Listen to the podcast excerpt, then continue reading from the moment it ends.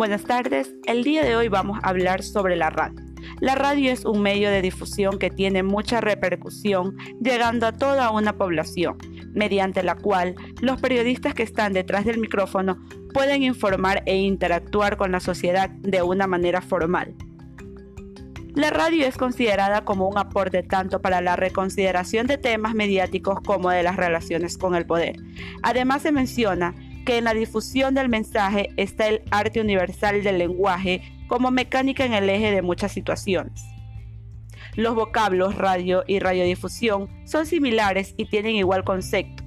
Ambos son instrumentos que sirven para emitir la voz y los individuos puedan sentir la cercanía con aquel ser que envía mensajes al otro lado del receptor. Las ondas son las que permiten que esto esté al alcance de todos, aun a pesar de la distancia.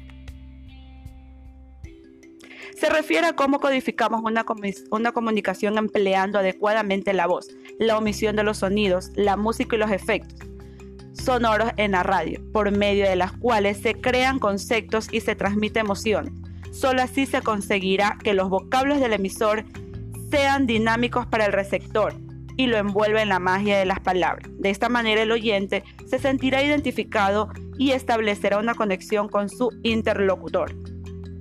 La correcta entonación de las palabras o los sonidos que se produzcan acorde al mensaje que se está difundiendo están demostrados científicamente que estos pueden originar en el oyente actitudes distintas según la situación particular en que se encuentren, lo que nos obliga a tener muy en cuenta los diferentes niveles de interpretación del sonido